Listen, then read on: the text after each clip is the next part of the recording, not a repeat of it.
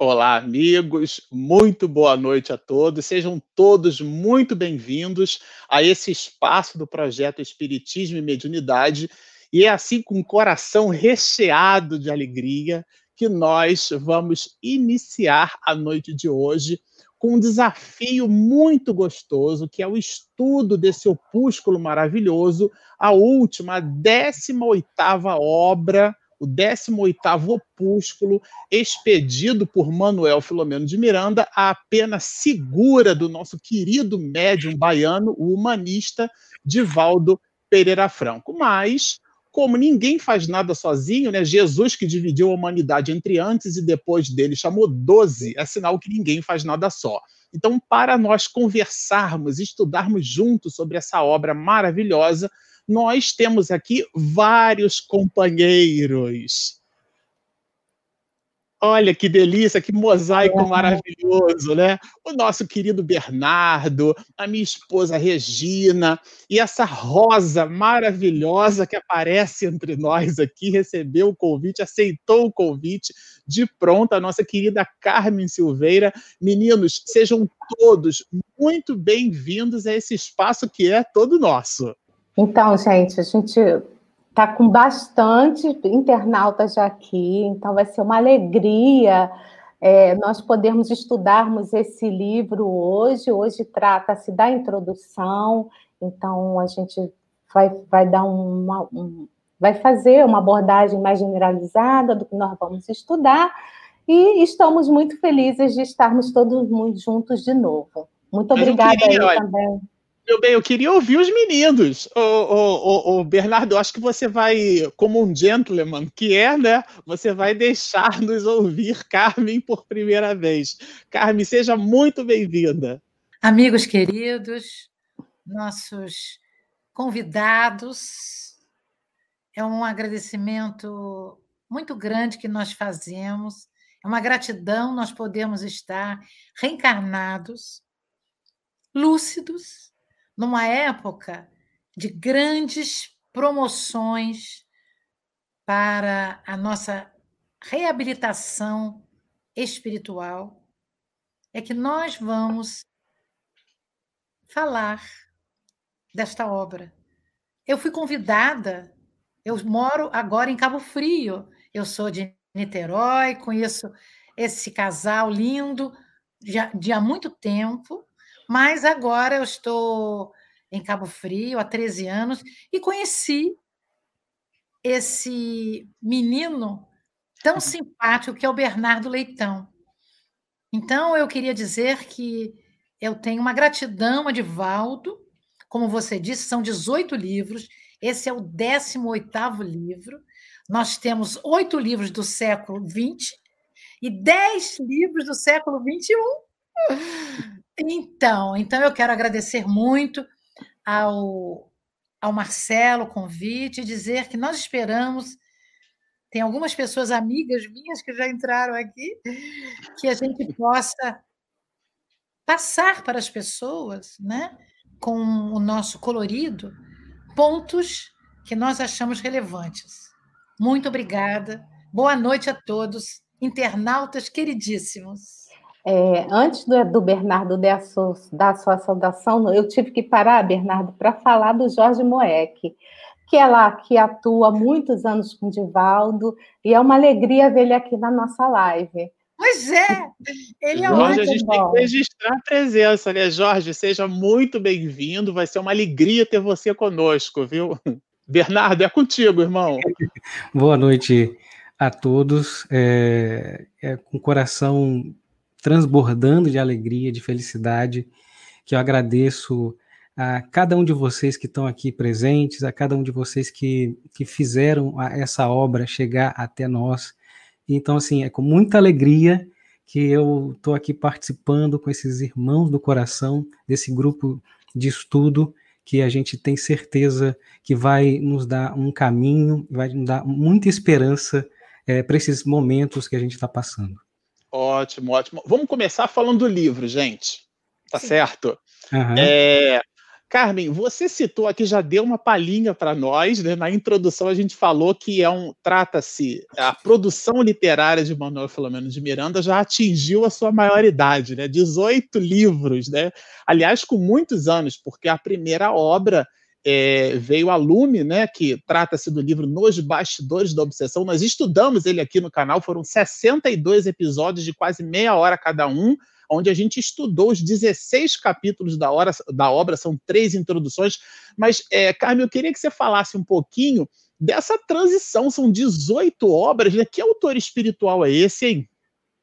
Pois é, meu amigo. É, a, o que a gente sabe, né, que ele nos deixou é, conhecer, é que esse espírito, ele, quando desencarnou, ele desencarnou por um problema cardíaco e ele fez, ele foi da União Espírita Baiana e com José Petitinga, ele fez coisas maravilhosas nessa união. E então, ele ao desencarnar, ele continuou estudando obsessão no mundo espiritual. Depois, um dia ele chegou, foi levado pelo Chico Xavier com, junto com José Petitinga, para conversar com Divaldo Franco. E ele se apresentou ao Divaldo dizendo que tinha um trabalho muito grande para fazer com ele sobre obsessão. E assim, em 1970, saiu esse primeiro livro que fala justamente dos bastidores da obsessão. E se eu posso dizer, esse título, não é? Foi, tem uma foi... curiosidade aí, não tem? É, vamos, vamos, dar um certo suspense aí, porque é. eu já vou aproveitar. Tá tudo combinado, mas eu vou dizer o seguinte, Carmen, quem é que deu título a esse livro? A, é. esse título curiosíssimo, né? Nos bastidores da obsessão. Porque eu acho, o Divaldo falou para ele, ele assim: essa obra não vai ser da sua autoria, você vai somente relatar os fatos. E assim ele fez, ele relatou os fatos. Mas o Divaldo foi visitar a Dona Ivone do Amaral Pereira, essa dama do espiritismo. E contou para ela que ia levar o livro para a FEB e falou um título que nós não sabemos qual era. E ela orientou: olha, você não acha que o título ficaria muito bom se fosse Nos Bastidores da Obsessão? E assim ficou. Eu amo a Dona Ivone, eu tenho verdadeira paixão por ela, porque dentro da literatura espírita, ela, como mulher, ela faz diferença, porque foi a primeira mulher e é aquela grande mulher que trabalha na área da obsessão, trabalhava enquanto encarnada e continua trabalhando enquanto desencarnada. Ela deixa para gente, né, Carmen, Bernardo e Regina, ela deixa um exemplo, se é que eu posso me expressar assim, um estoicismo, né? É uma, uma, um Sim. comportamento intrépido, uma retidão de juízo. É o exemplo realmente de alguém que recebe um patrimônio enorme para se reabilitar. A gente está falando da mediunidade. E a gente, nós até vamos trazer aqui o nosso companheiro Pedro Camilo, que ah, é um sim. professor de direito, e ele se especializou na Ivone, a gente sei. conversou recentemente, está em Portugal, mas aceitou o convite, nós vamos conversar largamente sobre Ivone do Amaral Pereira. E assim como ele gostou de se especializar em Ivone, eu costumo dizer que nos dias odiernos, Miranda tem sido o nosso professor particular de espiritismo, de maneira que é uma alegria, né? Falar sobre ele aqui. Agora, Bernardo, quando você tomou conhecimento da obra, quando você escutou o Divaldo na, na live de final de ano comentando sobre o livro, qual foi o impacto pessoal que isso te trouxe no íntimo? É curioso, né, Marcelo, porque a primeira divulgação que eu vi nas redes sociais do livro é, já, me chamou, já me chamou muita atenção e ali já me trouxe algo é, dentro de mim que ficava é, como uma intuição, é, querendo saber mais, já conhecer e, identificar que aquela obra seria muito importante é, de estudo, né? Pelo menos para mim. E aí, na live de final de ano do, do Divaldo, quando ele relata, é uma live muito linda, tem a mensagem de Ismael no final também gravada, assim, maravilhosamente. E aí eu fiquei assim encantado, fiquei assim com, com, com, as, com as esperanças renovadas para esse momento tão difícil que a gente vem passando, né, para essa situação é, por conta da pandemia. E aí você ter essa obra que é essa luz, eu já imediatamente mandei uma mensagem para o Marcelo, para você, e falei, Marcelo, você que faz o estudo no canal, o que, que você acha de fazer esse estudo mais nada que eu estivesse ali? Era para eu poder acompanhar o estudo, né? Então, já de imediato, queria é, que tivesse essa possibilidade de a gente fazer um estudo de uma obra que eu já acreditava ser muito importante só de ver na divulgação. Muito bom. Inclusive, olha, é importante que se diga, a gente vai falar um pouquinho sobre isso, mas quando nós é, conversamos sobre a possibilidade de estudar o livro juntos, o primeiro exercício, né, visita aqui uma certa obviedade, mas o primeiro exercício que a gente se permitiu fazer foi ler o livro, é isso? E, bom, e o livro ele é expedido por uma editora, que é a editora Leal, vinculada a uma instituição, que é o Centro Espírita Caminho da Redenção, cujo braço de assistência e promoção social recebe o nome fantasia Mansão do Caminho. Carmen, quando nós íamos ao Rio de Janeiro é, fazer algumas gravações das palestras do Divaldo, do roteiro do Divaldo pelo Rio de Janeiro, uma daquelas muitas mulheres, jovens senhoras, aquelas margaridas muito floridas ali, às voltas dos livros, uma delas era você. Como é que foi é, saber que a Leal, uma editora que está tão assim próxima das tuas atividades, né? Você está tão conectada com as atividades da mansão. Como é que foi saber que Miranda produziu mais um livro? E que livro, hein? Como é que foi isso? Pois é, eu soube o ano passado pelo Divaldo que o Miranda queria escrever um livro queria escrever um livro. Quando foi esse ano, eu soube que ele estava escrevendo um livro. Mas, meus amigos, não é um livro, não é? É um ajuste. O livro, né? É o é um livro. Ajuste sobre obsessão, pandemia, estudo das obras que já foram a tríade do Manuel Flamengo de Miranda, porque está tudo incluso, e a transição planetária. Então eu fiquei tão encantada, porque eu vendo, ajudo a vender os livros da editora Leal há mais de 25 anos. Então eu sou daquelas margaridinhas. Uau! Né? Peraí, repete isso. Como é que é? Você ajuda a vender há quanto tempo? 25 anos. 25, uh, 25 anos é bodas de quem? Ah, não sei. É. Não sei. Então, isso para mim. É um casamento, não, né? Isso para mim é uma honra. Claro.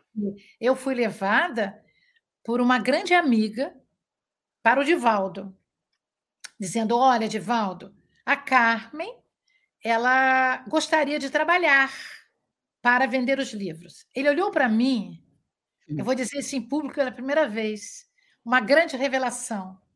Está bem, mas não pode desistir. Uau! Olha, eu levei um choque e depois eu fiquei pensando: será que lá atrás eu já desisti de alguma coisa com ele? Será? Será?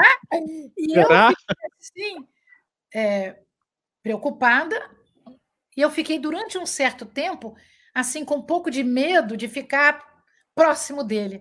Eu digo, o que, que ele sabe de mim? Que bobagem eu fiz, ele sabe. Mas depois é um, uma honra a, eu ter sido levada pela Lídia Teixeira, portuguesa, grande amiga que está no mundo espiritual. Com certeza, espero que ela esteja vendo essa live. E eu, é, com orgulho, que eu trabalho, e trabalho também no feirão, tenho duas barraquinhas no feirão há mais de 10 anos. Nossa. Então, o Divaldo, para mim, é um conforto de trabalho. Às vezes, né, Carminha, a Regina entende bastante o que eu vou dizer agora, né?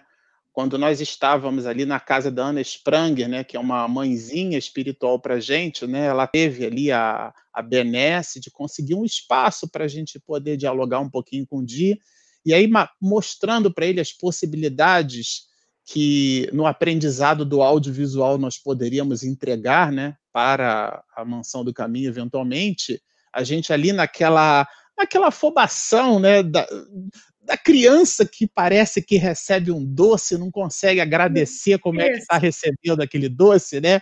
Então, de repente, no meio do caminho, a Regina virou-se para o Di e falou o seguinte: não, Divaldo, a gente está explicando isso para você, assim, com todos esses detalhes, porque afinal de contas você não conhece a gente, né? E aí ele parou, lembro como se fosse hoje, na casa da Ana, né? Ele parou assim, olhou para ela, para mim e disse assim: quem disse que eu não conheço vocês, né? E aí a gente abaixa a vista, né? É o, Fica assim, meu caso. É. é o meu caso. É o meu caso. Bom, gente, é, só para quem não sabe, o feirão ele acontece, acontece no Rio de Janeiro todo ano, né? Pelo menos até antes da Covid, mesmo assim, ano, esse ano, ano passado aconteceu virtualmente. É o feirão em pró da Mansão do Caminho. Então, todo ano ele é feito lá e tem uma semana de palestras, né? Que culmina no feirão. Mas eu interrompi vocês porque eu queria, assim, agradecer aos internautas que estão nos assistindo. Então, nós temos gente da Espanha, várias cidades do Rio de Janeiro, várias cidades de São Paulo, Teresina, Alagoas, Paraná, Rio Grande do Sul. Então, assim, eu estou perdendo a conta. Gente, viu, Carmen, te dando, assim, mensagens de carinho de Niterói, né, que é, fica Cabo Frio. no Rio de Janeiro, Cabo Frio. Então, assim, ó, já estão entrando aí, ó, vão falando, ó, Curitiba, Tocantins. Então, se vocês puderem anotando, a gente vai, ó, Recife. Então, nada, vai ser muito bom a gente é, estudar com vocês, né? Vai ser uma alegria. Descobri e eu que também... 25 anos é bodas de prata. Já Alguém aqui ah. já Boda é. de prata. Você vê que casamento é esse, né? Bodas de prata. E eu também queria agradecer às webs TVs, web rádios que estão fazendo a retransmissão do evento. Então, eu queria agradecer o pessoal do Portal da Luz, de Mato Grosso do Sul, a RAI TV, que é a Rede Amigo Espírita de São Paulo, TV CEACAL, TV 7, Web Rádio Fraternidade Uberlândia Minas Gerais. A TV7 é da Paraíba, e se não me falha a memória, a TVC é a Cal, é, Minas Gerais. Aí, desculpa aí que eu agora não me lembro do estado, mas muito obrigada aí pela, pela essa retransmissão, porque são muitas pessoas assistindo agora esse evento. Então, muito obrigada aí pela participação. Pela Isso ajuda. só corrobora, né, Regina, a ideia de que a gente não faz nada sozinho, né? O Exatamente. trabalho realmente trabalho em equipe, é um trabalho é, conectado, nós estamos todos conectados. E você comentava, né, Carmen, justamente da, da forma como na espiritualidade eles estariam assistindo a essa live. Com certeza, a espiritualidade usa mecanismos que a gente desconhece para fazer o streaming espiritual. Né? Olha, Rondônia entrando, o pessoal que já nos acompanha, né, o nosso público fiel, mais uma vez, muito obrigada. Bom, eu queria aqui agora, olha, é, avançar, porque o tempo é um corcel, é um é. instrumento muito vigoroso, e eu estou muito inclinado aqui, estou positivamente ansioso para a gente já começar a conversar sobre os elementos da introdução que Miranda coloca no livro e que recebe o título do livro. E aqui, olha, é, eu, nós separamos, né? Nós separamos aqui para, para todos esse. Olha, não sei se vocês reconhecem essa caixa. Essa caixa, ó, aqui dentro. Faz barulhinho. olha, olha o barulhinho. Aqui dentro tem o livro que nós recebemos. Olha aqui, ó, foi remetido pela Mansão do Caminho para nós, Chácara Santo Antônio, em São Paulo, Zona Sul de São Paulo, e nós, Regina abriu dela. É, eu não quis nem abrir o meu no momento em que ele chegou pelos Correios essa semana, ou melhor, a semana passada, né? É, chegou recentemente, não tem três dias. A mansão remeteu aqui para nossa residência e nós deixamos para fazer o unboxing do livro ao vivo aqui com você. Geralmente o pessoal na internet, a turma, compra eletrônico, faz unboxing de eletrônico, faz unboxing de notebook, né? Não é isso, Bernardo? Exatamente, sempre tem essa coisa de saber como é que abrir, o que, que vem na caixa, como é que é, essa experiência, né? Então a gente tem que utilizar também para as coisas boas que, que quando a gente adquire, né? Então, nós adquirimos dessa, olha, fale, Carmen. É, seria interessante que eles soubessem que cada um de nós comprou o seu livro eletrônico. Ah, então, verdade! Olha, fala os nossos livros eletrônicos. Opa, vamos, Carmen, guarda essa informação aí já já, que a gente já vai falar sobre isso.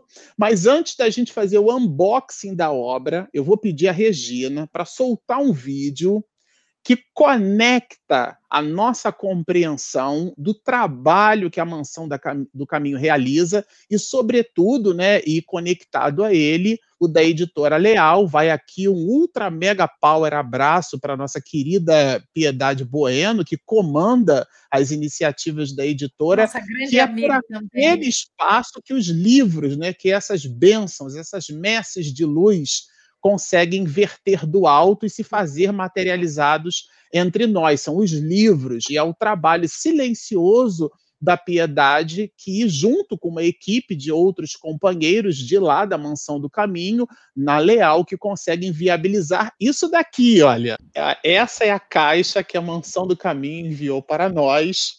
E olha que maravilha! Nós vamos abrir aqui em primeira mão para todo mundo o material que nós recebemos, o livro que nós recebemos, como nós dissemos, a gente vai fazer aqui esse unboxing ao vivo dessa obra maravilhosa que é o livro No Rumo do Mundo de Regeneração. Tcharam! Olha que delícia! Tcharam! Aqui um marcadorzinho de texto. Né? Maravilhoso. Olha, e nós vamos desenrolando. Eu vou tirar essa caixinha aqui, afinal de contas é unboxing, né? Então é fora da caixa. Olha, a gente vai tirando ele aqui com bastante cuidado e olha o que é que tá de cabeça para baixo, não tá? Olha, agora sim, né? Olha que delícia!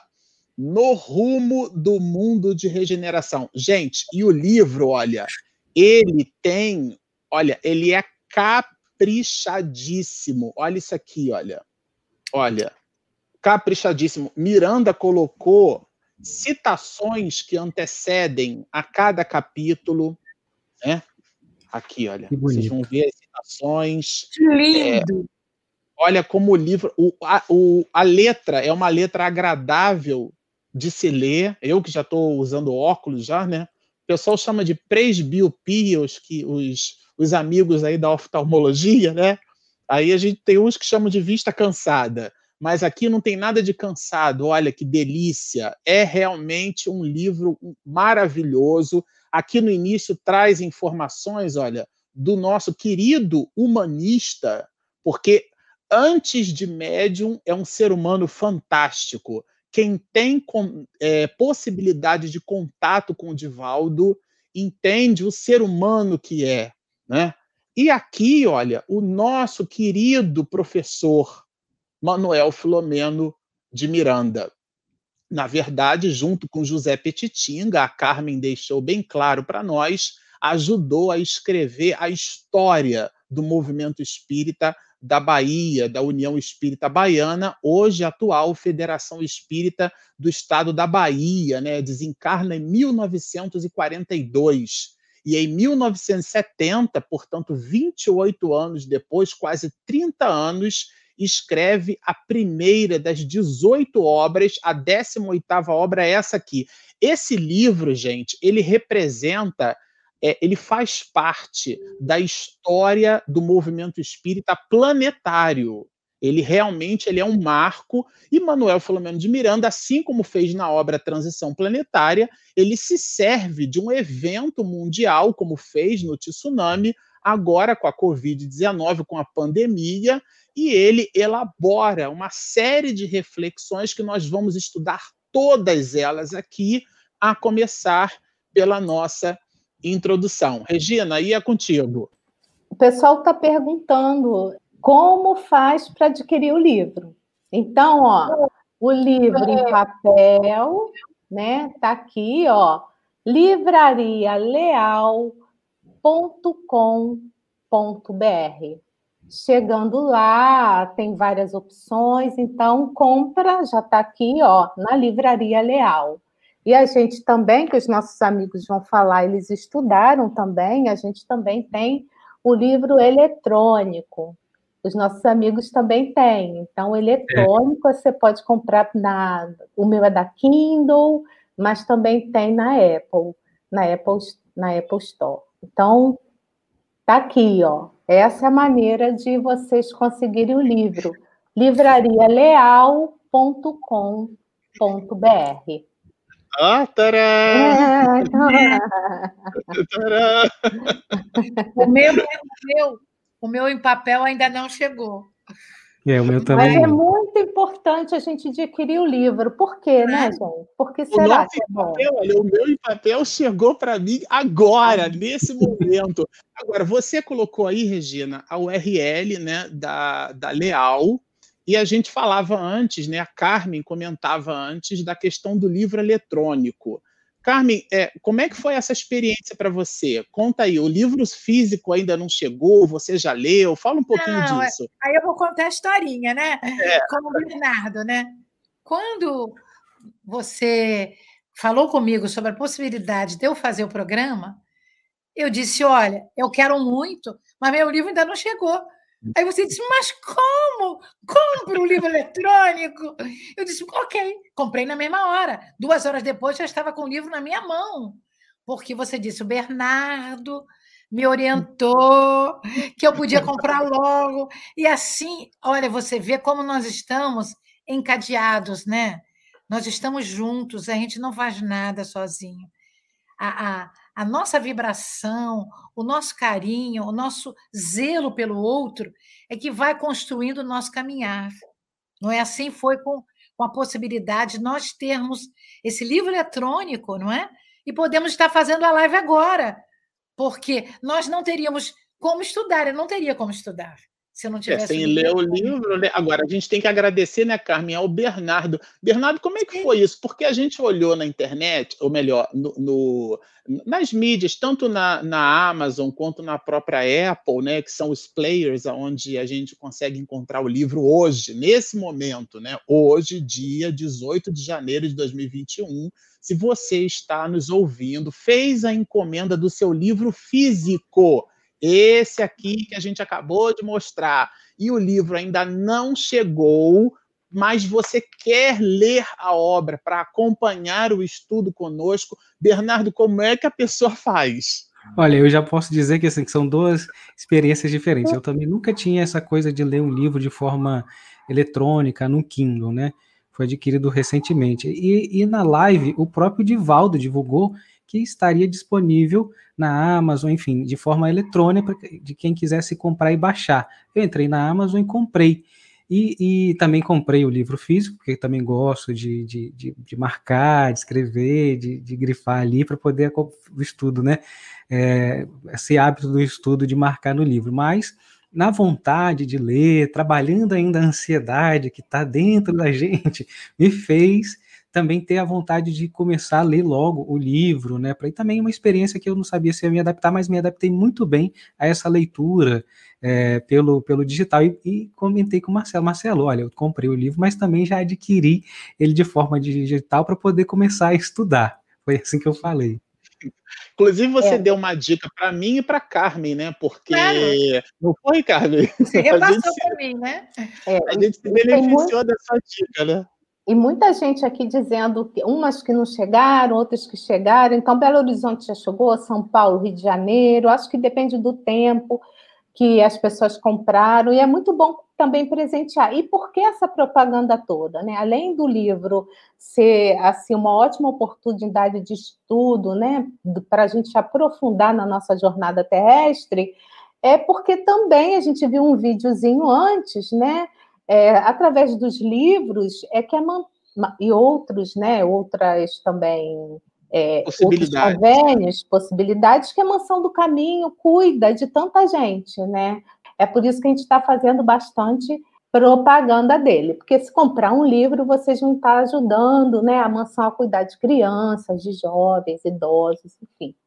É, e aí, antes da gente é, já é, é, adentrar no estudo da introdução do livro, tem um último comentário que a gente queria deixar registrado na live entre nós, que foi objeto de mensagens tramitadas pelas mídias sociais, por listas de WhatsApp. Durante esses últimos dias, a gente está falando da infeliz iniciativa que alguns companheiros tiveram de transformar a redigitalização da obra em PDF e distribuí-lo gratuitamente à guisa de distribuição de informação. Então, é, parece até um pouco constrangedor o que eu vou dizer, mas pirataria é crime prevista no Código Penal Brasileiro, está no artigo 184 do Código Penal Brasileiro, e é, portanto, crime.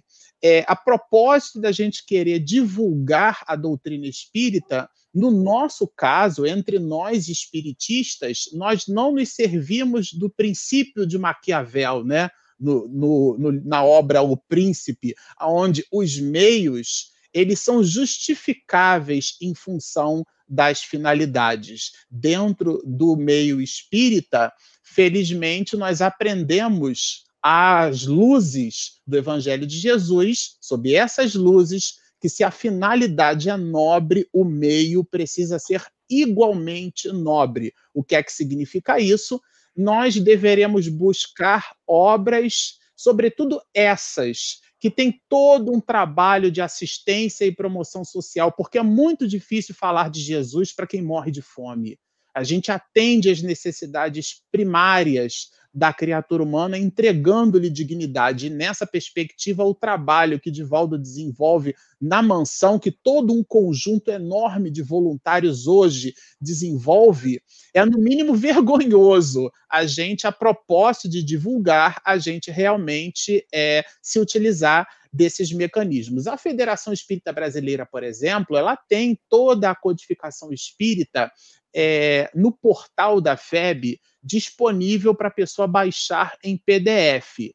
O PDF não é um livro eletrônico, muito embora seja um arquivo digital. São coisas completamente diferentes. A FEB ela disponibiliza todo o Pentateuco, inclusive alguns livros, como a obra O que é o Espiritismo, né? Que aliás é um, pouco, um livro pouco lido e pouco estudado entre nós, o Espiritismo na sua manifestação mais simples, a Revista Espírita, e, óbvio, todo o Pentateuco Espírita, os cinco livros básicos, basilares da doutrina espírita. Todo esse volume, todo esse material está disponível gratuitamente no portal da FEB.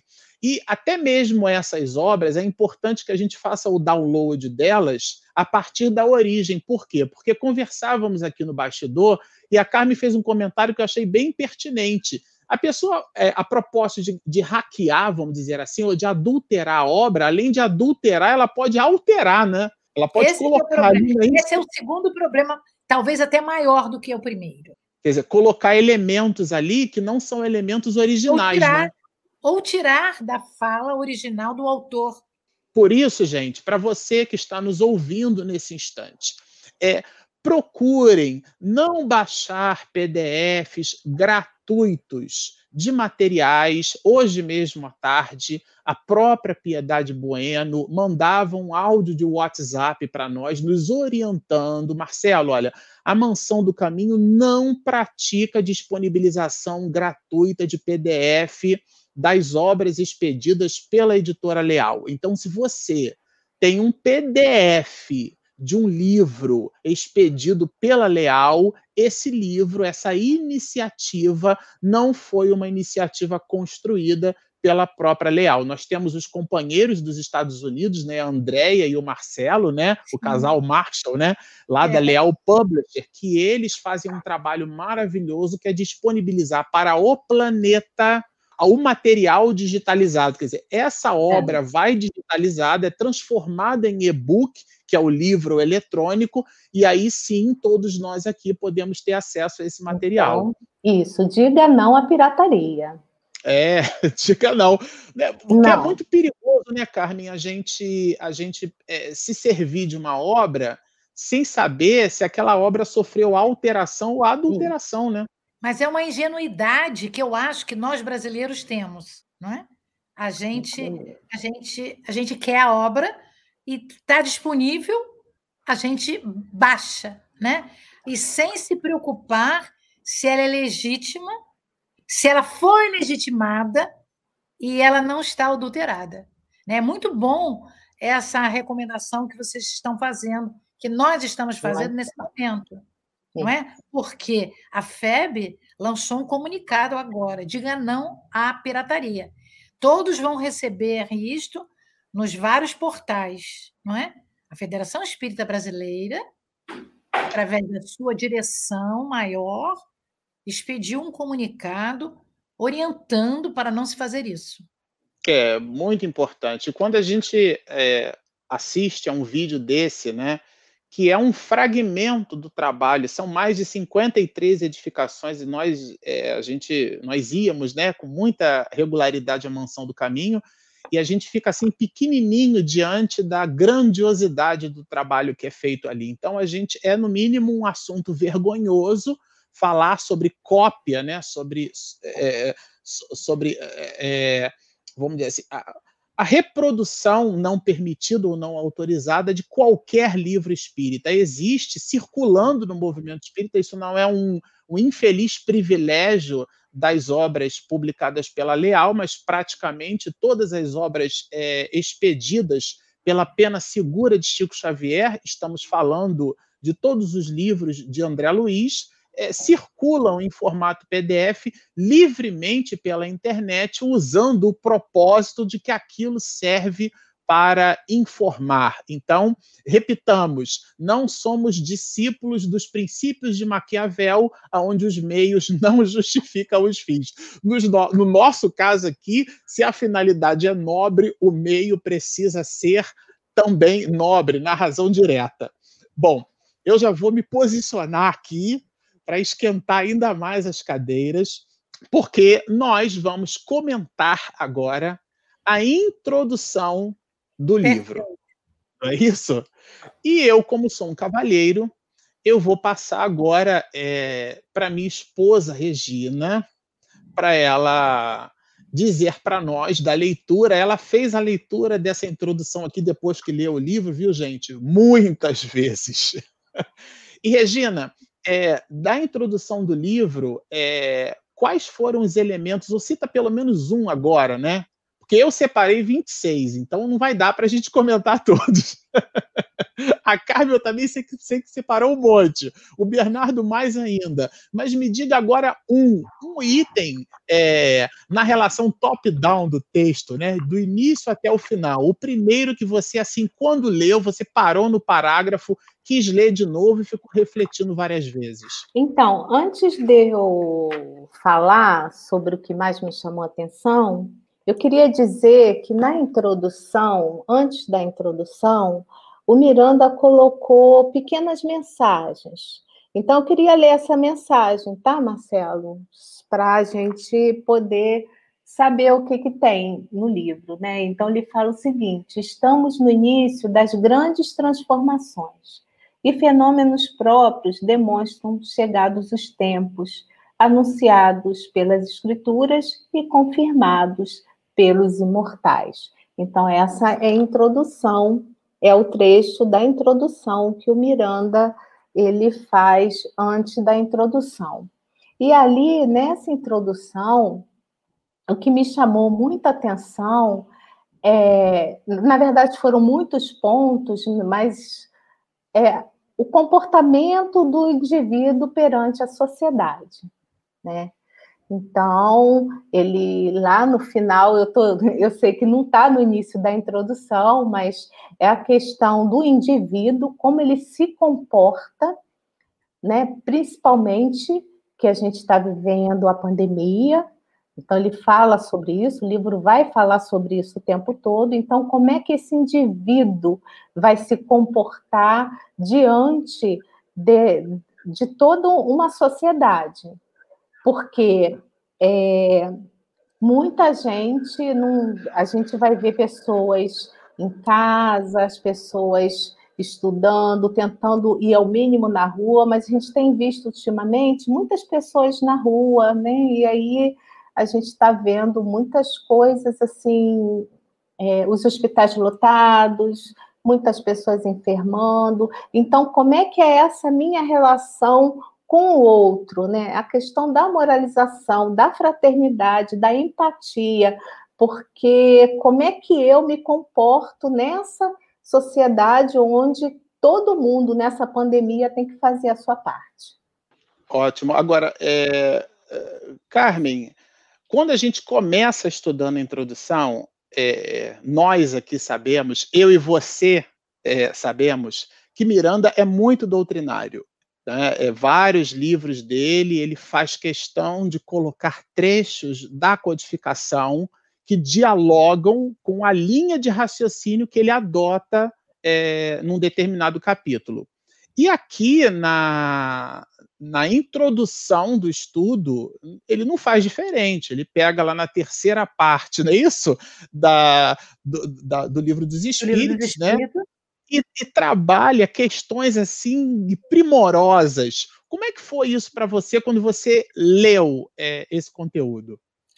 É, eu gosto muito de sempre usar a codificação, né? Aprendi com ele, aprendi com o Dorivone da Amaral Pereira, né? E com outros. Então, quando eu vi que ele buscou lá a questão 791 e 792, que são questões da lei da sociedade, eu peguei logo o livro dos Espíritos. Não é? Eu fui ao livro dos Espíritos e fiz a leitura, né? Então ele ele vem nos dizendo, né? Vem questionando assim. Vou pegar aqui, vou pegar aqui o meu iPad, né? É, eu também, olha, assim, olha, olha como é que os nossos estão todos marcados. Aqui, marcadinho. marcadinho. Então, 791. A civilização se depurará um dia, de modo a fazer que desapareçam os males que haja produzido, e na seguinte, ele pergunta: por que a civilização não realiza imediatamente todo o bem que poderia produzir? Então, os ajudantes do codificador, o espírito de verdade, vem dizendo que a moralidade tem que ser desenvolvida igual à inteligência. Se ela não for desenvolvida igual, vai sempre ter um braço da balança descompensado. Aí, continuando o estudo, eu fui na questão 973. Ou, desculpe, 793. Que aí Kardec faz um comentário justamente sobre a civilização. Então, ele diz o seguinte: que a civilização tem seus graus, como tudo na vida. Que à medida em que a civilização se aperfeiçoa, vai fazendo cessar algum dos males que engendrou. E esses males vão desaparecendo com o progresso moral. Aí ele diz: menos egoísmo, cupidez e orgulho, em que os costumes intelectuais e morais sejam mais do que os materiais, que a inteligência possa desenvolver com mais liberdade, com mais bondade, com benevolência e generosidade, que os preconceitos de casta e de nascimento sejam menos enraizados. As leis não consagrem nenhum privilégio que sejam as mesmas para o último como para o primeiro. E ele vem falando e dizendo: será essa civilização cristã que o Espiritismo estabelecerá na Terra. Então, ele vem nos explicando que esse é o momento de transição entre um mundo com muito sofrimento muito mais do que o amor para um mundo mais regenerado, onde o amor ainda não vai ser muito maior do que a dor, mas ele vai ser em maior quantidade. Então, essa civilização é a civilização que nós estamos vivendo, está incompleta, porque nós estamos nos completando. Então, eu fiquei muito feliz e pude rever alguns pontos, justamente do item, o subitem chamado civilização. Miranda faz isso, né? Porque na hora que ele coloca trechos da codificação isso. no material dele, a gente forçosamente volta na fonte, não é isso? É, eu posso fazer uma colocação para claro. só para contribuir, porque claro. na verdade eu também todo mundo fez várias anotações e para corroborar com a Carmen, né? A gente vai ver que na questão é, 793, né? Quando por que indícios do livro dos Espíritos se pode reconhecer uma civilização completa? E a resposta é a seguinte: reconhecê-la-eis pelo desenvolvimento moral. Isso. Isso. Então, só para complementar o que é, você falou. É, é 791, 792 793. É uma sequência. E é interessante, é né, gente? Porque é na 791 no finalzinho da 791, Miranda coloca né, é, essa questão, a 791. A gente está falando da 793, gente, mas para quem ainda não recebeu o livro, o que Miranda colocou na a guisa de introdução da introdução, né? Porque já que a gente está aqui comentando sobre a introdução, o que ele coloca na introdução da introdução é a 791 e a 792. Sim. Mas é interessante, né? Porque no finalzinho da 791, os espíritos vão nos dizer que o, que o fruto não pode surgir antes da flor. Isso. Quer dizer, como se a flor é, que antecede ao fruto, a flor. A inflorescência. A inflorescência. Isso, fosse inteligente. Né? Da, e ela dá origem à essência. A florescência Isso. dá origem à essência. Olha isso. que metáfora deliciosa. E Miranda foi buscar isso na codificação, que a gente fica esquecido lá, empoeirado ele, ele, ele pegou né, a questão do fruto, que começa, na verdade, na flor, que é a inteligência, e a florescência dela Isso. é o fruto, é a essência, que é a moral, é a culminância de uma civilização, não é o grau de intelectualização. Não. É tecnológica, é o grau de moralização que determina a sofisticação de uma sociedade, né? Olha, vocês vejam só, ele nem começou a escrever e já está, já não é? Transbordando de ensinamento. Bernardo, como é que foi isso para você, Bernardo? Também, assim como a Regina, é, também me, me, me, identifiquei muito com essa questão é, da sociedade durante toda a introdução né, do nosso papel é, na página 8, que tem ali quando começa a falar das tragédias de todo tipo que sacodem o mundo físico, agora, nesse momento, pela pandemia da Covid, aí traz a necessidade é, do amor e da solidariedade entre as criaturas para a gente, para essa sobrevivência. E aí, meditando sobre isso, trazendo também essa questão de, de ir na, no livro dos Espíritos, assim como essa referência, a gente traz ali, Allan Kardec faz a, na questão 886, é, uma, uma, importante reflexão né, sobre a doutrina, né, mostrando mais uma vez claramente a nossa raiz cristã, porque a gente também passando por isso, por, porque a natureza, como o próprio Marcelo já disse no comentário, não dá saltos, a, se a gente vive uma escuridão, é, para amanhecer, vai clareando aos poucos e, e, no final a gente tem aquele, aquele dia radiante, aquele sol radiante. Mas o nosso papel, né, diante, é, para buscar como se tornar forte, firme, é, com amor e solidariedade, a gente traz essa questão que é o nosso modelo e guia, né? O que fazer, o que seguir. A gente traz é, Jesus, então, então que a gente possa ter como essa maior referência de caridade, a, a, e aí também falando de benevolência, da indulgência, do perdão, se faz muito presente, assim como a, a, Regina falou, que a gente pede mais empatia nesse momento, pede que a gente se coloque e, e consiga perceber que o outro está passando por muita dor, muita dificuldade, e qual é meu papel nesse momento, né? nesse momento que as pessoas precisam ficar com distanciamento, pessoas precisam ir trabalhar, então aonde eu busco essa força, aonde eu busco esse caminho? Então a gente tem sempre ali na nossa raiz cristã espírita Jesus como nosso modelo e guia. Agora, meninos, é, quando a gente fa faz a leitura da introdução, a gente percebe ali, ou pelo menos assim, é, a gente é, percebeu, né?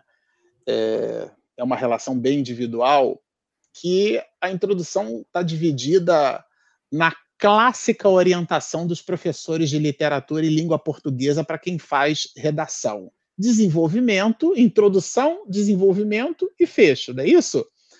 Na introdução da obra, da introdução, da introdução da introdução, né? Se é que vocês estão me entendendo.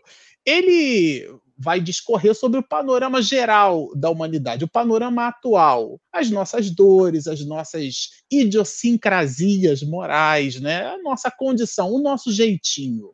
Fala depois, é, já encaminhando para o desenvolvimento dessa introdução, das agruras é, do mundo mais conectados ao processo de transição. Quer dizer, a gente está passando, por isso que o título da obra é No Rumo do mundo de regeneração. Então, são a, a, a, as situações que só espírita usa essa palavra, né? Vicissitude. Se você só tiver espírita. no só espírita. Só espírita. Né? Depois que Guilherme Ribeiro fez a clássica tradução do francês para a língua portuguesa e a gente leu o material da FEB. Mas o pessoal mais novo que não sabe o que é, isso. É. Né? É, nós que já temos mais que 30 anos. Ficando branco, né? Viu, Regina? Mais que 30 anos, viu, Regina? pois é. Ele fala dessa transição. E depois ele propõe, na verdade, é, o propósito divino. Tem companheiros de outras crenças religiosas que usam bastante essa expressão, né? Deus tem um propósito na tua vida. Se ele tem na nossa vida individual, ele tem para a sociedade planetária. Então, Deus tem um propósito para o planeta. E Miranda fala desse propósito. E quando a gente estava conversando sobre isso, Carmen, tem um ponto aqui que a gente é, que a gente percebeu que todo mundo escolheu esse ponto. Você foi uma delas, eu queria que você comentasse, né? Aonde Miranda vai dizer assim, eu vou ler só um trechinho, né? É. Esse tem sido o mundo das irrisões, quer dizer, da zombaria, do deboche e das aparentes glórias da cultura e da civilização. É um mundo fake. Fala um pouquinho, Carmen, para a gente das impressões que te causaram esse enunciado. É, porque quando, quando ele diz isso, né, ele está ele tá nos revelando que, por causa dessa postura, existem indícios de morte pela fome, pelo abandono, pelas doenças e agora pela pandemia, que assustam a qualquer pessoa que tenha um entendimento mediano de, de, de, de vamos dizer assim, de suporte, de equilíbrio. Então, ele está nos dizendo que, na realidade, é, é um mundo, no dizer de Allan Kardec, né? Porque nós temos pessoas que não são espíritas aqui junto de nós, né? Então, Allan Kardec ele faz uma subdivisão, é, vamos dizer assim, para entendimento nosso, de cinco etapas da divisão de uma, uma evolução de um globo, né? de um planeta. Então, mundo primitivo, mundo de expiação e provas, mundo de regeneração, os três primeiros itens. Né? Esses três itens, eles são, vamos dizer assim, é, reencarnações obrigatórias. Né? Somos obrigados a chegar lá. Os dois últimos, você já pode escolher quando você vai reencarnar. Né? É o mundo ditoso e depois o mundo divino. Então, à medida que você vai evoluindo até chegar ao mundo divino, o amor vai crescendo. Né? Esse crescimento amoroso tem a ver com a evolução do ser humano, porque nós estamos nos formando enquanto um ser para sermos um ser integral, um espírito puro, um ser com todas as qualidades, para que nós nos formemos um homem de bem, aspas, né? Aquele que tem as virtudes no seu grau máximo. Então, quando ele nos, nos, nos fala dessa maneira, a gente fica pensando: meu Deus, que civilização é essa? Nós estamos tecnologicamente evoluídos, globalizados. Vejam, eu tô, estou tô impressionada com a quantidade de pessoas que estão entrando, viu, o, o Regina, né? O nosso Paraguaçu aqui, Roriz, né? Já, já entrou e agora está tá falando. Então, é uma globalização. Por quê? Porque nós estamos integrados econômica e culturalmente usando a nossa melhor inteligência, a inteligência para o bem. Nós estamos em rede, né? Hoje nós também aprendemos que o cosmo é em rede, tudo está interligado. Nada acontece sem afetar o lado. Então, o Miranda está falando, eu chamo até de doutor Miranda, o nosso benfeitor, né? que na realidade esse mundo é um mundo de aparências, mas nós temos que nos cristianizar.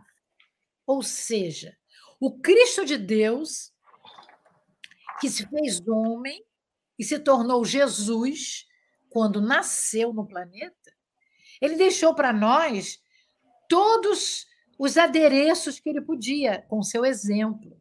E hoje, evangelistas escreveram o evangelho, cada um à sua maneira. Alguns o conheceram e outros não, deixando para nós uma oportunidade de estudo da boa nova, que é justamente os ensinamentos do Cristo, que na questão 625 de O Livro dos Espíritos é o nosso guia, é o nosso modelo. Guia porque é aquele que vem nos orientar. E modelo é aquele que nós vamos seguir. Modelo bom, não é? Eu estou com essa roupinha aqui, né? É o um modelito, não é? A Regina toda bonita de, de, de, de azul. De azul. É o modelo, não é? Nós escolhemos sempre um modelo. Nós, mulheres, modelo de óculos, modelo de batom, modelo de roupa, né? de cabelo. Então, nós escolhemos aquilo que gostamos.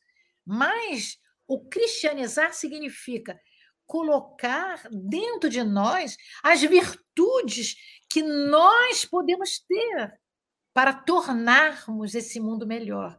O mundo não fica melhor sozinho. O mundo fica melhor à medida que os seres que vivem, nós espíritos encarnados, é o mundo espiritual que cerca, que nos circunda, juntos formamos uma grande família da humanidade da Terra. Então, nós, enquanto espíritas e estudantes da filosofia espírita, da religião espírita, da ciência espírita, temos que tornarmos a nós mesmos, pleonasticamente falando, pessoas melhores.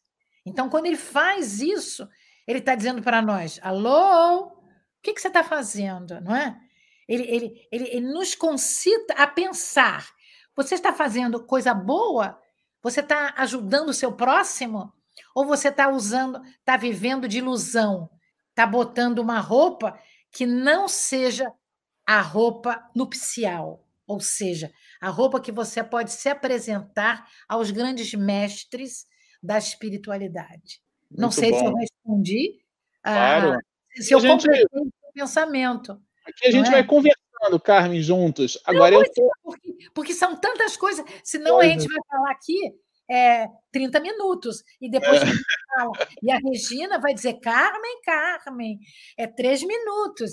É três oh, minutos Não, eu vou confessar que eu já tinha mandado já uns recadinhos para o WhatsApp para o Marcelo. E eu vou dando os meus recadinhos aqui, mas eu acho que ele nem viu.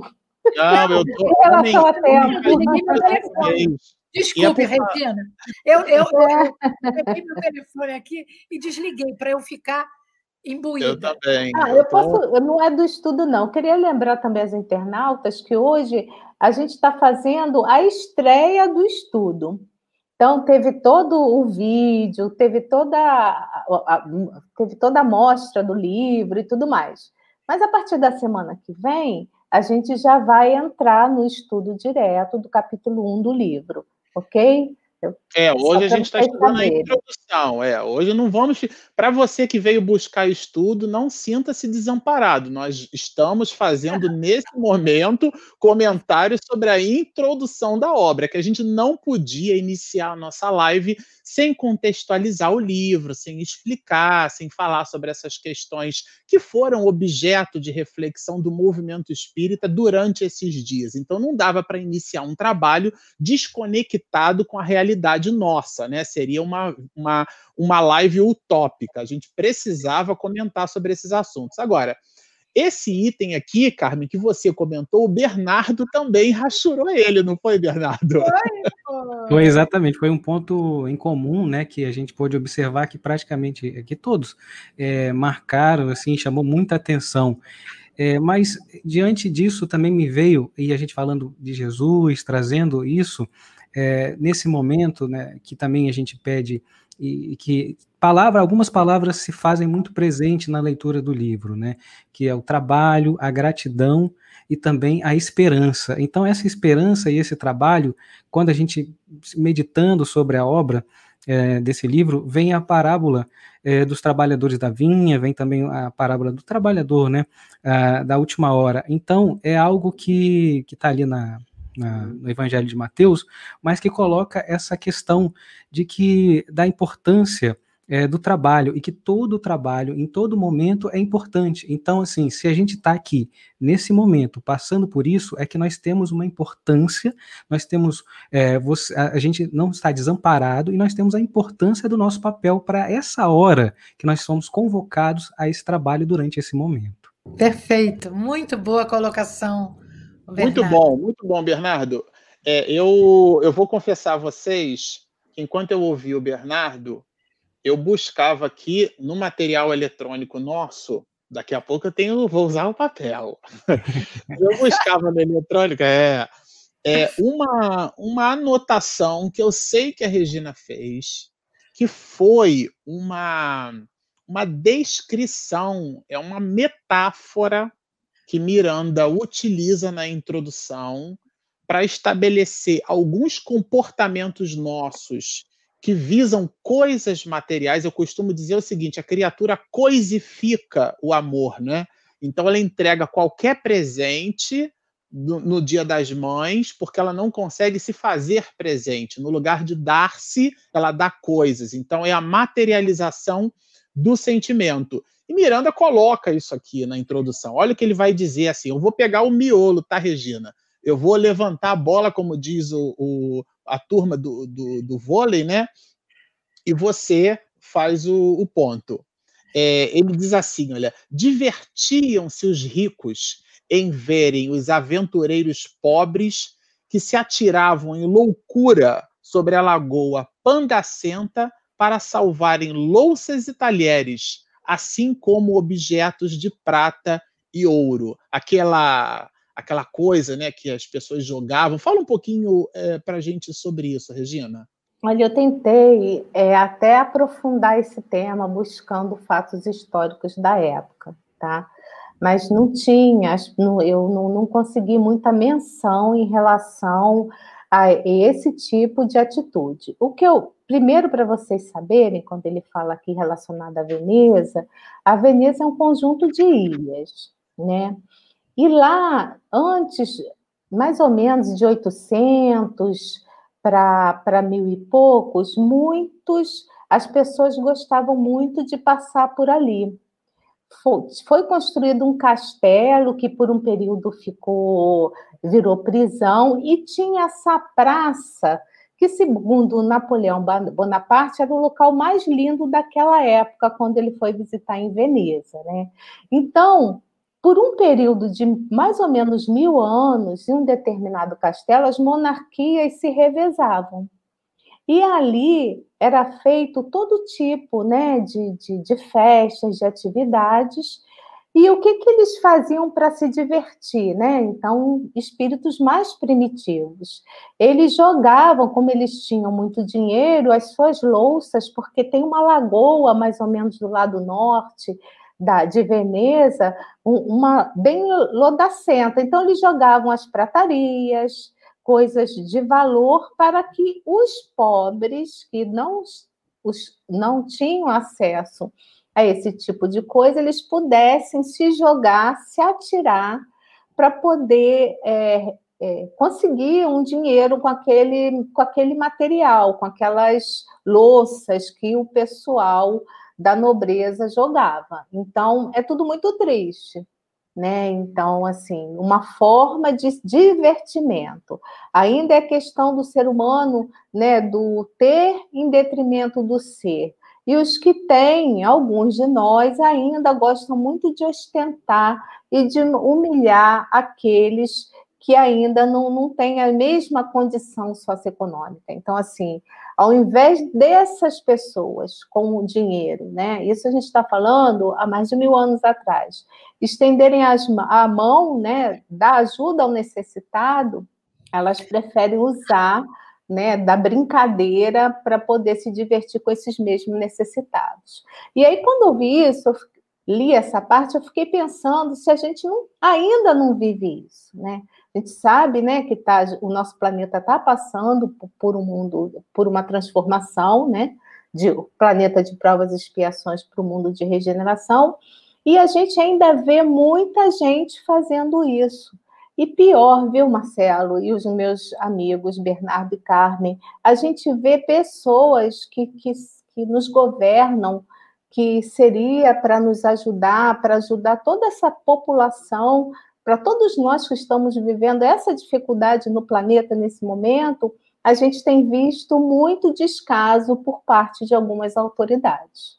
Então, isso para mim mexe muito, né? O espírito ainda muito ignorante ainda em relação às leis divinas e, e, muito e muito orgulhoso, né? Porque é uma forma de orgulho. Primeiro eu, segundo eu e terceiro eu. É um material cheio de reflexões, né? A gente sabe disso. É, recomendo a vocês que façam a re, re, releitura da, dessa introdução.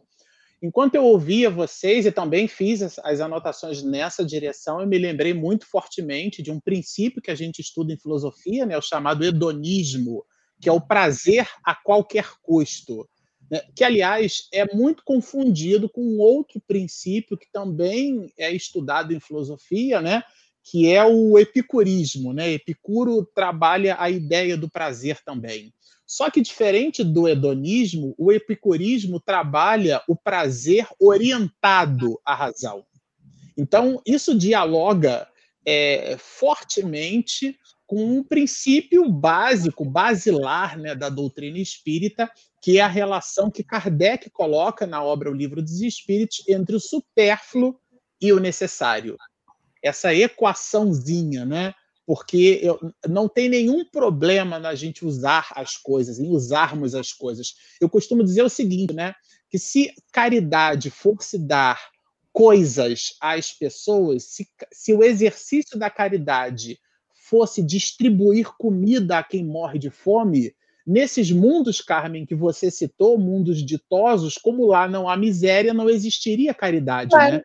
No entanto, a caridade lá se manifesta de uma forma plena, porque a caridade ela está numa relação que transborda a coisificação da criatura humana. E é isso que Miranda resgata aqui na introdução isso. da obra, quando estabelece o nosso panorama, o nosso. Porque quando nós falamos das pessoas, né, é, quando João fala de Pedro, João fala é muito mais de que propriamente de Pedro, não é isso? É, é assim, é. ó, Carmen. É, claro. E veja, a, a, a gente não precisa ir para cartomante, nem quiromante, nem esperar que o espírito diga quem somos, né? É só nós nos autoavaliarmos para saber que atos é esses que nós estamos cometendo a partir dos nossos pensamentos. Não é? Então, quando, quando. Gostei muito do que você falou, Regina, porque, na realidade, é, isso não é Veneza, né? Isso é o mundo ainda, né? E, e como eu sei que o, que o Marcelo agora é, faz grandes estudos é, novos, né? Eu vou trazer Aristóteles e Platão né? e dizer que basicamente, né, existem dois tipos de políticos, né? Aqueles que consideram a política a, o, o objetivo do bem e o Maquiavel, já que ele comentou, né, que considera a política, a política uma arte de conquistar e manter o poder, não é? A política e a ética têm que se manter juntas, não é? Isso vai ser um mundo mais regenerado. Por enquanto não é assim, né? Esses filósofos, Aristóteles, Platão e o São Tomás de Aquino, eles realmente eles acham que a ética é o horizonte da política e vice-versa. Então estamos ainda longe disso. Não é no Brasil, é no planeta Terra. Nós vemos os vários países se defrontando, ainda mais agora com a pandemia, o desespero para ser o primeiro, para o que compra mais, para que as fotos saiam primeiro, para que a reportagem saia, que o mundo saiba. Quer dizer, o mundo sabe, mas será que a população está sendo bem atendida? Ou será que isso é só para que o mundo saiba que aquela nação é potente? Não é? Nós, nós temos que fazer uma reflexão profunda. Né? Gostamos, estamos felizes com a vacina, mas quanta coisa existe sob a vacina e sobre a vacina. É um momento de transição, mas de questionamentos, né? Como nós de vamos. Reflexões, né? De reflexões. A questão 785, eu separei, sabe, de O Livro dos Espíritos, né? Qual a maior obstáculo do progresso? Kardec pergunta, né? E a resposta dos espíritos: orgulho e egoísmo. O obstáculo do progresso da sociedade é o orgulho e o egoísmo. E aí ele é. fala do progresso moral, porque o intelectual se efetua sempre. Então, separei esse trechinho que eu achei bem importante também.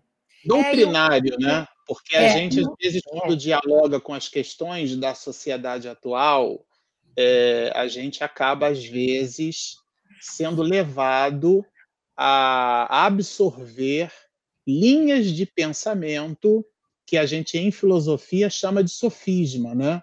Por exemplo, Paulo de Tarso expediu uma exortação nessa direção quando dialogava, né, na, na sua grande epístola de Paulo, né, à comunidade romanos, lá no capítulo 3, versículos 3 e 4, quando ele falava sobre a fidelidade de alguns judeus, ele vai dizer que Deus ele é, é soberana e verdadeiramente fiel, mas que nós, homens, somos mentirosos. Daí, até naquela chapa de é, é frase de caminhão, né? Deus é, é. fiel, observa muito isso, né?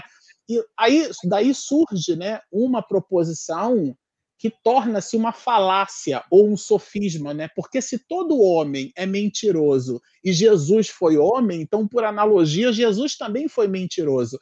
Então a gente tem que, às vezes, tomar um pouco de cuidado e ponderação na hora que a gente analisa as coisas, porque duas proposições aparentemente verdadeiras não resultam numa terceira igualmente verdadeira. Isso é um princípio de lógica muito estudado claro. por Aristóteles, né? que, aliás, Aristóteles foi muito lido e estudado por São Tomás de Aquino, que você citou, né? um Sim. dos grandes pais da igreja patrística cristã, tem a sua história escrita tanto em, em, em hum. Tomás de Aquino, que na verdade bebe de Aristóteles, quanto na verdade em Santo Agostinho, que bebe de Plotino, que tomou das obras de Platão, que por sua vez conviveu por mais de 10 anos com Sócrates, que foi o filósofo que dividiu o pensamento da história da humanidade. E na obra República, é, Platão ele vai citar que o homem, a gente, alguns dizem assim, ah, eu não gosto de política, né? Mas a palavra política é uma palavra que vem do grego que significa polis, e polis Sim. significa cidade. Então, o homem político é o homem da cidade, é o homem que vive em sociedade. Em latim, a gente chama isso de civilis. O homem civilizado é aquele que aprendeu a viver, a conviver uns com os outros. Então, a regra do bem viver portanto, somos homens políticos, né? homens e mulheres, somos seres humanos políticos, essencialmente políticos. Quando a gente vive dentro de casa e a gente respeita o regramento familiar, isso é viver política. Por isso que Joana de Ângeles vai nos lembrar que a célula primeira de qualquer ser humano é dentro de casa. Porque, de um modo geral, o, o, o, grande estadista reflete comportamentos que foram amealhados dentro de casa. E dentro de um cenário atual, né, Carmen, em que a gente vive a reclusão social, né? É, isso. E isso nos, nos remete a uma pergunta, né? Como é que nós estamos vivendo, né? Qual o sentido que nós estamos dando à nossa vida, né? Será que nós estamos vivendo com saúde mental, com é, engrandecimento, gratidão pela família, pela sociedade, pelos amigos, não é? Porque, na realidade, o Divaldo diz que o objetivo essencial da, da, da pessoa, no sentido da existência, é desenvolver o Cristo interno, como eu falei lá. E a Joana, ela diz para nós que ninguém vive no sentido de viver, viver realmente, sem ter um sentido de vida.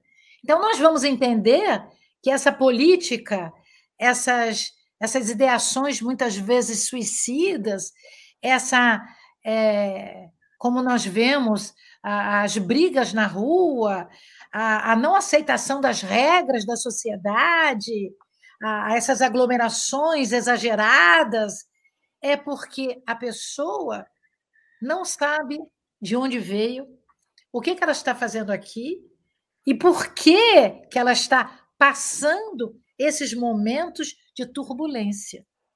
Não é? E a Porque... obra vai falar sobre isso para a gente, né? Isso. É Quando nós entendemos isso, nós ficamos mais ou menos calmos, satisfeitos até com o sofrimento, como nos diz Leon Denis, né? Precisa é. que a gente sofra para ser feliz, não é? Porque o sofrimento vai tornar você forte, vai tornar você, como a, a, a Regina falou, você olhando o próximo, a ponto de dizer assim: será que eu gostaria que alguém fizesse aquilo comigo? Agora, Carmen, eu estou telepaticamente percebendo, não sei se é porque o Bernardo está aqui, ó. Ele está querendo falar. Ele está é? querendo falar. É, é diga a verdade. Fala, na introdução, olha que bonito isso, né? A gente aqui traz os questionamentos e às vezes o livro nos apontam também o caminho e a resposta. Assim como a Regina trouxe ali esse labirinto, né, do orgulho, do egoísmo, dessa, dessa vivência dentro da casa, o livro traz aqui já na sua, ainda na sua introdução, que daria um seminário se a gente continuasse aqui, que a religião espírita tomando a mão do seu adepto ajuda a sair do labirinto de si mesmo. Então está dentro da gente é, o orgulho, o egoísmo, essas nossas, é, as nossas faltas, né, os nossos problemas. Então aponta ali a imortalidade, o triunfo, né? Então, assim, é, é a, a, questão que de sermos espíritos, estamos aqui trabalhando, evoluindo para a, o além, para mais, né, para que não vivemos somente o momento, o agora, no sentido de é, não tem mais, é, depois aqui acabou. Então, é importante a meditação em cima de, de sermos esse espírito é, imortal quando olhamos para isso, né, a, não seguir os protocolos, não a, quando a pessoa está aglomerando, quando não está seguindo ali, né, ou quando está perdida, né, nesse labirinto, a gente sabe que a, a doutrina espírita traz, segura na sua mão e te ajuda a sair desse labirinto. Essa analogia é muito linda. É, ele até coloca aqui, né, Carmen? Olha, felizmente a doutrina de Jesus, submetida ao cinismo cultural e comportamental, que foram tempos que nós vivenciamos e vivenciamos, né? Parece um pouco demodê ser bom, né? Sobrevive, diz Miranda, com a chama do amor e do perdão, porque ser amoroso é ser altamente sofisticado, não é isso? É, sofisticado e no momento atual é revolucionário, porque você está fazendo uma revolução onde você está, porque se todo mundo que, que convive na sociedade não ama, despreza o protocolo, não se preocupa com, com as pessoas que possam ser contaminadas com o vírus, com, com o, o, o Covid, é, é, com o. É, né? é, para ter o Covid-19. Ele está dizendo assim: da, da solidariedade do bem, ele está completando. Ou seja, o que, que ele está dizendo para nós? Está dizendo o seguinte: que a sociedade está lá, mas nós, nós, usando essa doutrina de Jesus, podemos sobreviver a esse labirinto que está sendo apresentado nesse momento de transição planetária. Talvez seja o momento mais difícil que a Terra, planeta, esteja passando. Então, é, ele está nos concitando a pensarmos na vida e saber o nosso ponto de vista. Quero ser bom? Posso ser bom? Vou ser bom. É, o Miranda, na introdução, ele fala também né, dessa questão do tratamento com os idosos, né? com a questão da tecnologia, com as crianças. E aí eu separei, né? Tem um livro que eu gosto muito, de Joana de Ângeles, Constelação Familiar. Ah, então, ali tem um roteiro, né? Para a gente poder educar os nossos filhos, para educar em sociedade, é, viver em sociedade. E tem no item 10, eu separei da Joana, que é educação e paz na família. Então, ela fala assim, que a criança é argila moldável. Então, vamos, vamos ver, né? Essa argila, ela está guardando a mão desse oleiro. Então, o que, que acontece? Se nós, pais, que vivemos em sociedade, né? Se a gente não consegue dar o exemplo, como que vai ser, como que essa criança vai crescer? E a Joana, ela afirma também que a paz do mundo depende da educação da infância. Então, o Manuel Flamengo de Miranda, na introdução, já dá uma palhinha também, dizendo que todo mundo aqui está falando, concordando, que a sociedade está doente.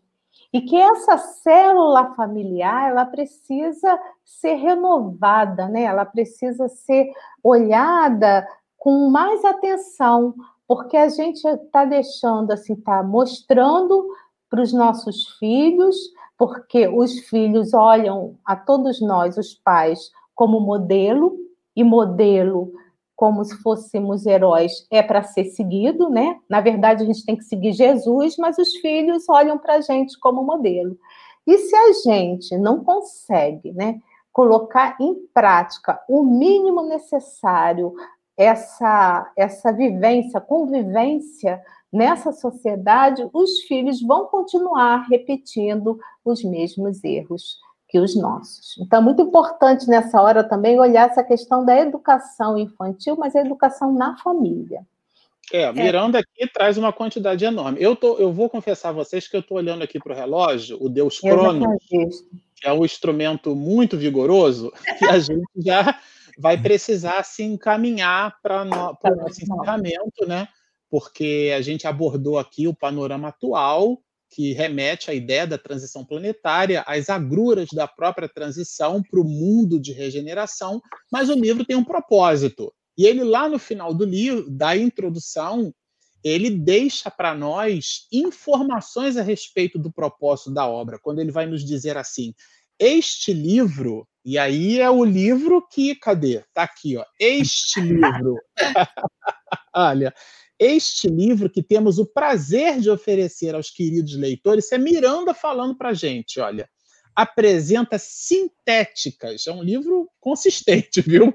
Sintéticas páginas de atividades entre os dois planos da vida, o plano material e o plano espiritual. E ele, falando depois um pouco mais adiante, vai citar da tranquilidade de quem leia. Ou seja, o livro ele, quem ler essa obra vai adquirir na leitura da obra a tranquilidade diante das dificuldades. Ele também fala na confiança na providência divina, ou seja, lendo o livro, a gente fica bastante cônscio de que tudo Absolutamente tudo que nos acontece possui uma orquestração superior. E, por fim, o livro nos traz o auxílio, que são, na verdade, o conjunto de informações que a doutrina espírita nos oferece, resgatando a ideia de que nós somos espíritos imortais. Nós não somos corpos. Nós possuímos um corpo. As pessoas até dizem algumas assim, né? O que é inclusive uma oportunidade do ponto de vista neurolinguístico. Ao meu espírito. Não, é você espírito. Você não tem um espírito, você o é. Você é a... Daí, no livro de Gênesis, vamos encontrar né, o homem a alma, o espírito sendo construído por Deus à sua imagem e semelhança, mas não é uma relação antropomórfica. Minha avó não. dizia dente de cara e dente, nariz para frente. Não, não é nada disso. Você é filho de Deus.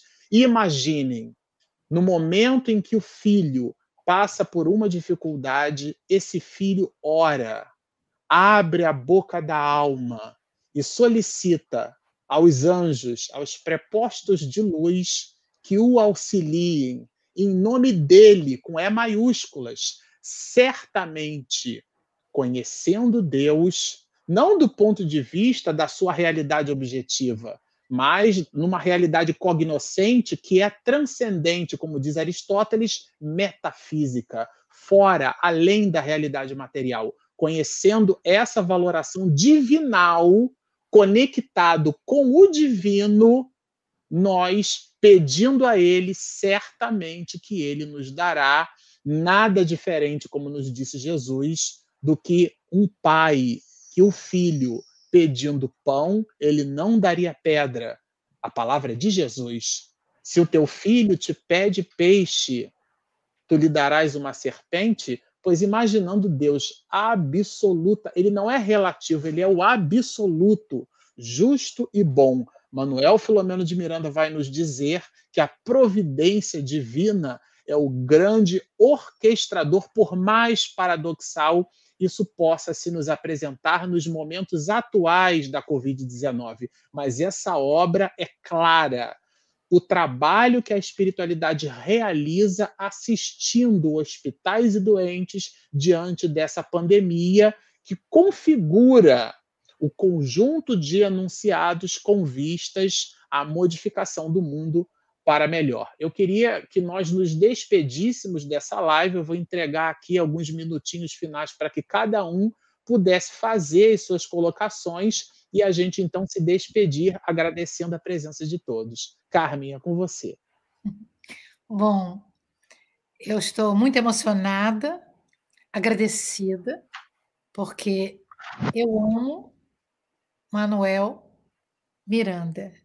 Manuel Filomeno Baptista de Miranda, era o seu nome de nascença.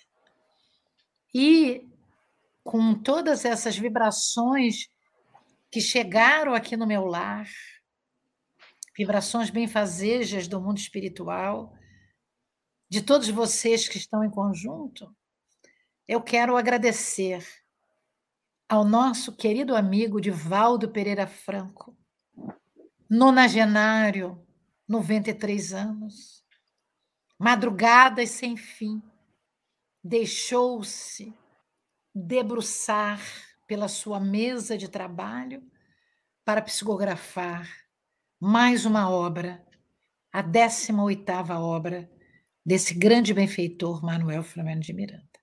Fiquem com a obra, estudem.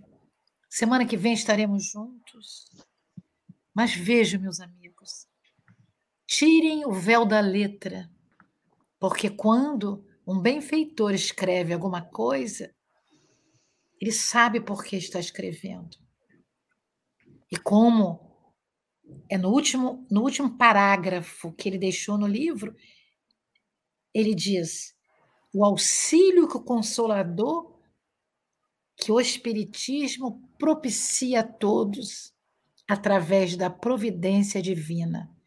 Deus em nós, Deus nos criou. Muito obrigada a todos.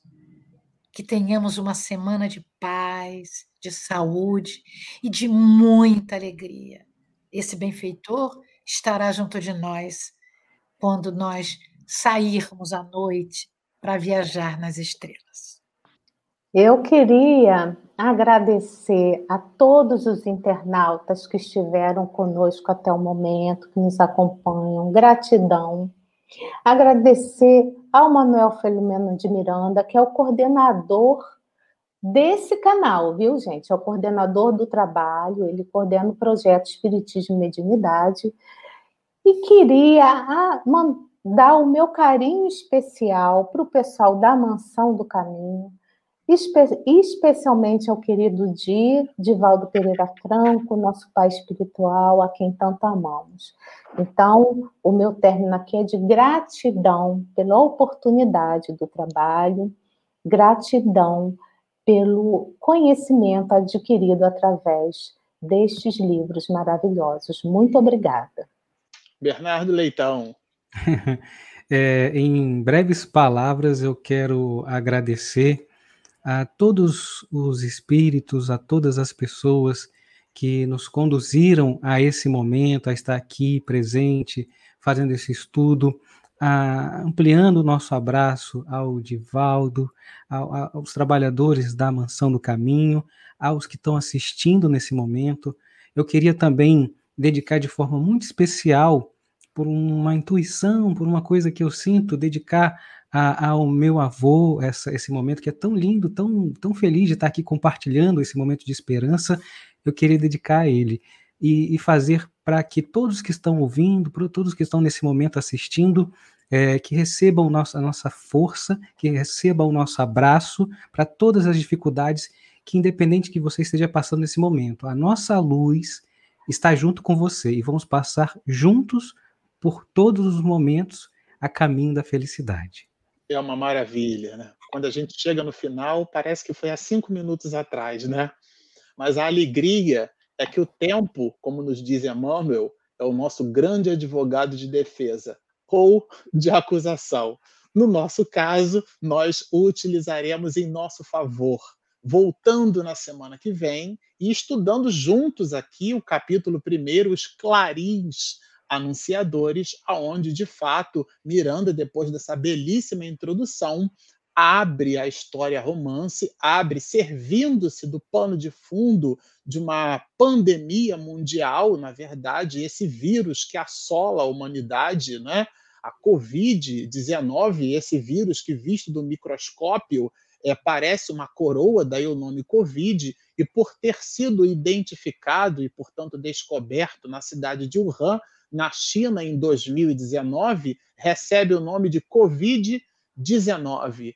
Esse vírus estranho que modificou o panorama cultural, político, social da humanidade, é dele que Miranda se serve para expor reflexões sobre as agruras humanas. Então, não trata-se de um livro que fale da Covid, o livro fala de nós e usa Miranda habilmente como um professor que é, do mesmo jeito que usou a obra Transição Planetária do incidente grave e terrível do tsunami para nos explicar que morrer é diferente de desencarnar, ele, Manuel Filomeno de Miranda, vai expedir na obra, no rumo do mundo de regeneração, o conjunto de dificuldades que nós mesmos criamos e que, paradoxalmente, se nos apresentam como ecossistema necessário para o nosso próprio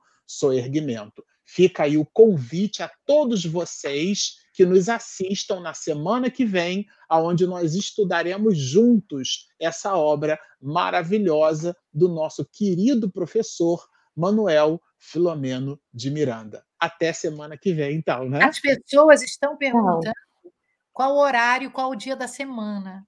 Era bom que você repetisse, Marcelo. Pode falar, Carmen. Não, é vocês que são os protagonistas do programa. Não, olha, o protagonista aqui é esse camarada do aqui. Do programa. Bom, Todas as segundas-feiras, todas as segundas, às 19h30, semana que vem, a gente vai estudar o capítulo 1. E a gente hoje não teve perguntas e respostas, então, mas a gente vai interagir com vocês. Então, o capítulo 1 da semana que vem, eu estou folhando aqui, aqui, Os Clarões Anunciadores. Esse vai ser o estudo clarins, da semana que vem. Os Clarins. É. é. falei errado, né? Trombeta lá. Perdão. Os Clarins Anunciadores. Então, eles ficaram decidindo quem que ia falar, eu peguei e anunciei. Isso, isso. Tá tudo certo. É isso, né, então, meninos? A gente então fica bastante contente, muito feliz pela oportunidade de poder estar aqui estudando e nós aguardamos a todos na semana que vem para que nós estudemos juntos, né, Carly? Isso. isso. É isso, Gerardo? Se Deus quiser. Exatamente. Deus quer. Se Deus quer. Então, olha, um abraço, um beijo. Tchau, tchau. tchau. tchau.